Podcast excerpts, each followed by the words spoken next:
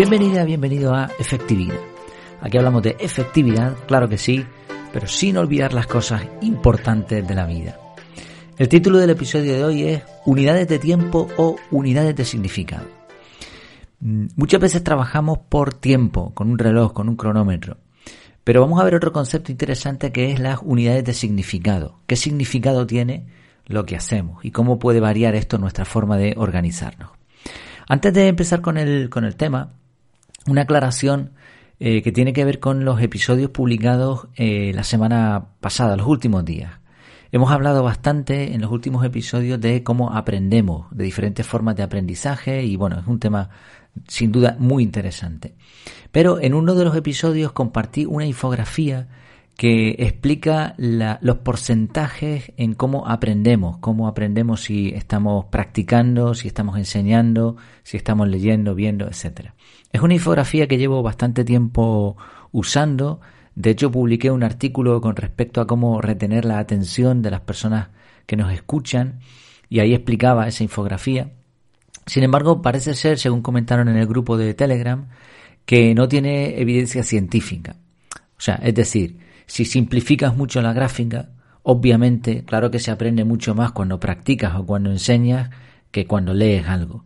Pero ahí es, simplificar demasiado, ¿no? Y los porcentajes que aparecen en esa infografía no parecen tener unos estudios detrás que los, que los demuestren. Parece que, que sí hay algo, hay, hay una base, pero la han ido modificando tanto que al final es uno de estos neuromitos que también mencionábamos recientemente. Entonces, muchas gracias a Candy que, que nos hizo nos hizo notar ese, ese fallo y por supuesto pues que se rectifica, ¿no? Claro que sí. Muchas veces con este tipo de estudios y con todo este tipo de, de información que nos llega, si vas a la fuente mm, es difícil encontrarla, muchas veces es inexistente. se intentan utilizar cosas llamativas, así que hay que quedarse con la esencia, ¿no? Y con la lógica, que para eso tenemos el cerebrito arriba. Vale, vamos allá con el tema de hoy. Unidades de tiempo o unidades de significado. Hace unas semanas leí un interesante artículo de Steve Pavlina. En él se explicaba la diferencia entre unidades de tiempo y unidades de significado. Un ejemplo de unidad de tiempo sería escribir todos los días una hora. Un ejemplo de unidad de significado sería escribir todos los días un artículo. En el primero escribes una hora, incluso esa hora puede estar definida a las 11 de la mañana. De 11 a 12 escribo eh, un artículo en mi, en mi web o en un libro, lo que sea. Mientras que la unidad de significado es escribo todos los días. Da igual la hora y da igual cuánto esté. Si escribo 10 minutos, 10 minutos. Si escribo dos horas o si escribo 5, pues mira, porque estoy emocionado ahí escribiendo. Otro ejemplo que Steve explica es cuando estás, eh, bueno, él explica su experiencia personal en Disneyland en, un parque de Disney con su familia. Claro, ahí no estás pensando en sacarle partido a una hora, en cuánta productividad vas a tener, en cuántas cosas puedes ver, sino en qué atracción será la siguiente y en disfrutarlo. También comenta algo interesante que es la motivación sostenible. De esto hemos hablado hace ya bastante tiempo también aquí en, en Efectividad, cómo conseguir esa motivación constante. Él dice sostenible. Bueno, efectivamente es importante que si algo nos gusta o si tenemos que, hacer algo, nos parece importante, consigamos una motivación constante durante mucho tiempo. Él lleva 18 años publicando en su blog, así que creo que tiene autoridad para hablar de ello. Y según él, su clave es trabajar por unidades de significado. No tiene un tiempo definido para escribir, aunque ha probado alguna técnica para tener bloques de tiempo, ¿no? Y otro ejemplo que pone son unas sesiones de coaching que duran entre cuatro horas y cinco horas y media, las últimas que, ha tenido en promedio. Realmente ahí no hay reloj. Él, dice, bueno, si una persona se echa a llorar en una sesión de estas y, empieza a contar su vida, son sesiones reducidas, son grupales, pero son poquitas personas. Y claro, pues parece que, la forma en que él dirige esas sesiones es, es, profunda y ahí pueden surgir muchas emociones, ¿no? Una persona se echa a llorar, pues ahí no hay que mirar el reloj. Tiene razón Steve en lo que él explica, porque yo llevo mucho tiempo hablando de bloques de tiempo. Entonces parece contradictorio una cosa con la otra. Bueno, yo creo que tiene toda la razón del mundo. Es mucho mejor las unidades de significado. Realmente yo no uso los bloques de tiempo porque sea el modo de vida ideal. No, no es el modo de vida ideal. De hecho, la efectividad carecería de sentido, sobre todo la parte de la eficiencia, el gasto de recursos, si viviésemos una vida distinta, una vida en donde no tuviésemos un fin, donde la gente viviese eternamente y los recursos naturales fuesen ilimitados. Pues ahí para qué ser eficiente.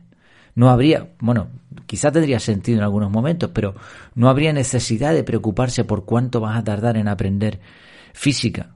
Pues disfruta del camino, ¿no? No, no hay prisa. Pero en la vida actual creo que hay que organizarse. Y si no estás organizado, organizada, estás perdido. ¿no? vas a tener unas carencias enormes. Sí, yo uso bloques de tiempo porque creo que son la forma de trabajo ideal dadas las circunstancias. Si tú te dedicas a escribir un blog y a dar coaching y te has montado un sistema como el de Steve y puedes dar de comer a tu familia con ello, fantástico. Enhorabuena. Oye, yo creo que esa vida idílica que aparece en las películas del típico escritor guapo, escritor o escritora, da igual, pero bueno, pongo ese caso porque es el típico que se ve, ¿no? En, en las series, en las películas que nos lo pintan así. Que vive en una casa apartada enfrente de una playa paradisiaca, que, que se enamora del amor de su vida y, y que escribe de pronto cuando tiene motivación. Eso es precioso, pero ¿eso quién lo puede conseguir ahora mismo? Pues cuatro o cinco personas. Y tampoco creo que la vida sea tan idílica como nos la pintan, ¿no? Entonces, si puedes conseguir algo parecido a lo de Steve, pues chapó por ti, fantástico. En el resto de casos, vas a tener que organizarte. Y cuanto mejor lo hagas, más resultados tendrás. Y aquí viene el punto ahora. ¿Cuál es el objetivo de organizarse? Fíjate que, que el podcast siempre lo empiezo con efectividad, efectividad sin olvidar las cosas importantes. Podría ser efectividad para lograr las cosas importantes si nos organizamos para que nos quede tiempo libre.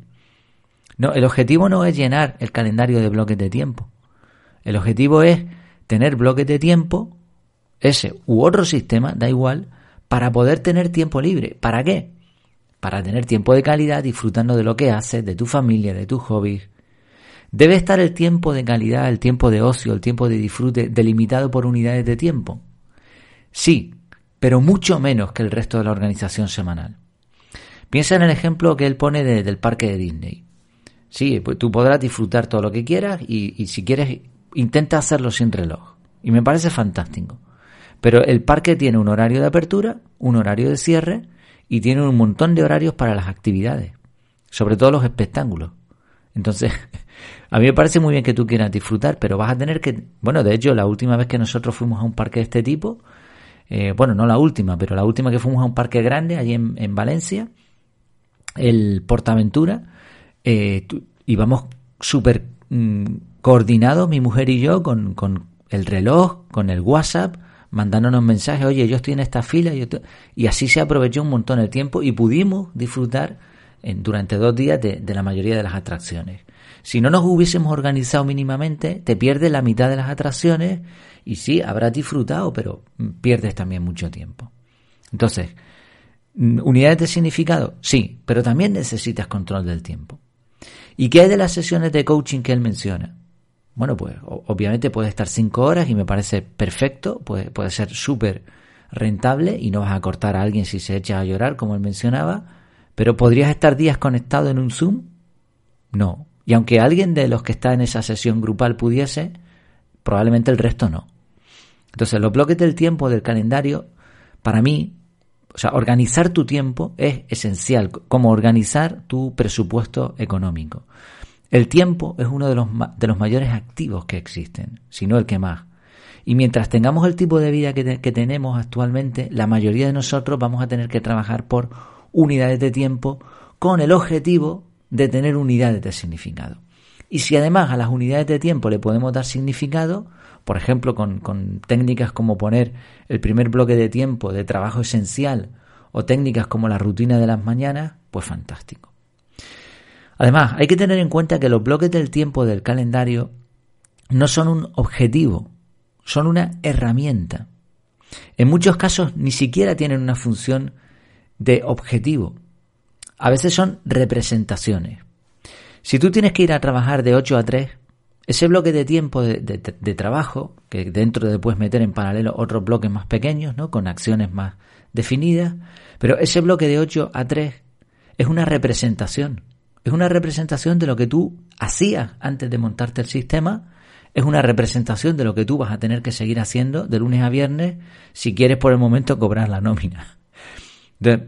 ahí no, no hay unidad de significado. Ahora, unidad de significado ahí sería poner un bloque a primera hora para, para tu ritual mañanero.